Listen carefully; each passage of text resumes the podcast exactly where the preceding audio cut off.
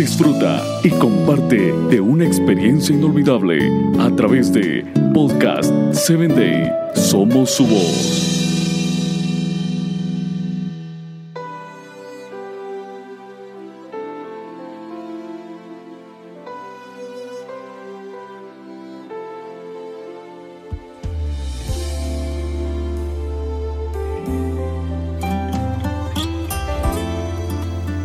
Bienvenido a la palabra que restaura, un espacio creado para ti, para que a través de los relatos bíblicos puedas conocer a Dios y Él obre la restauración que tu vida necesita.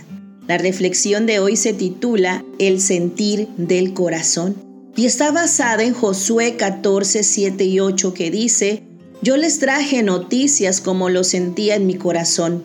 Los que habían subido conmigo hicieron desfallecer el corazón del pueblo, pero yo cumplí siguiendo a Jehová mi Dios. El relato registrado en números 13 y 14 se refiere a los dos espías enviados por Moisés a reconocer la tierra de Canaán, la cual Dios había prometido como herencia a su pueblo. Después de haber hecho la supervisión durante 40 días, regresaron con evidencias y presentaron un informe detallado ante Moisés y toda la gente. Diez de ellos describieron la ciudad y a sus pobladores como superiores en todos los aspectos y se consideraron tan inferiores al grado de sentirse como langostas, incapaces de hacer frente al enemigo.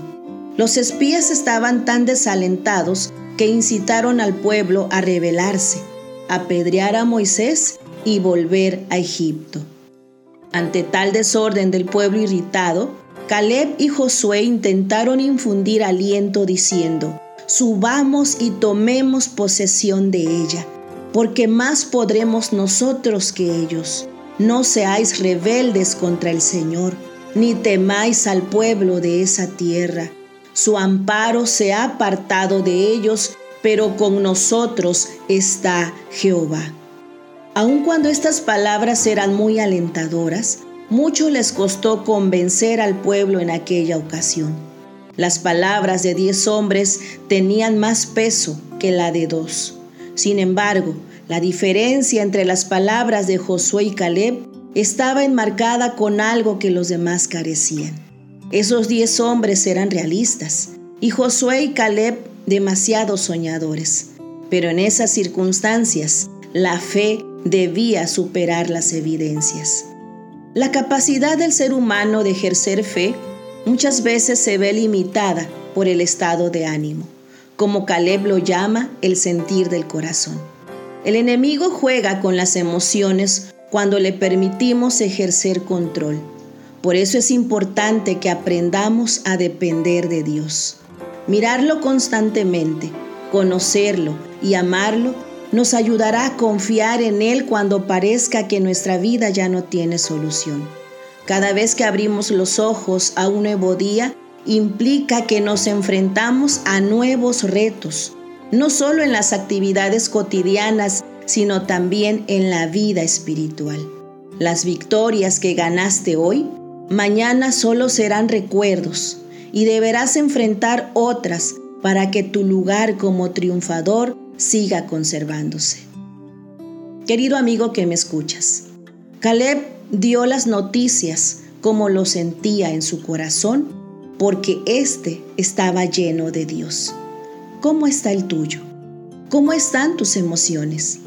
¿Tu ánimo está decaído? ¿Tu fe es débil? ¿Estás pasando por momentos de crisis? Puedo decirte con seguridad que no eres el único pero necesitas examinar las razones.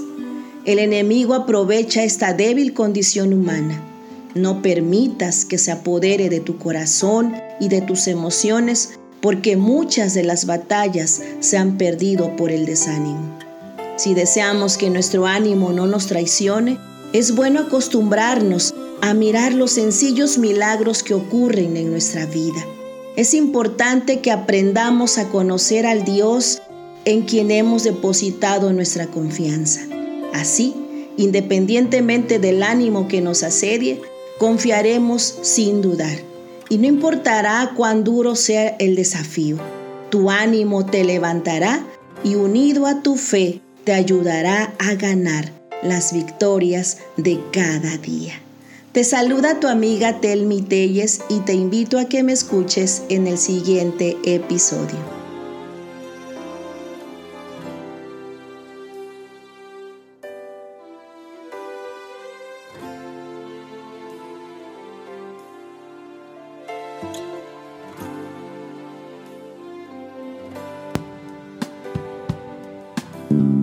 Síguenos en www.podcast7day.com. Hasta el próximo episodio.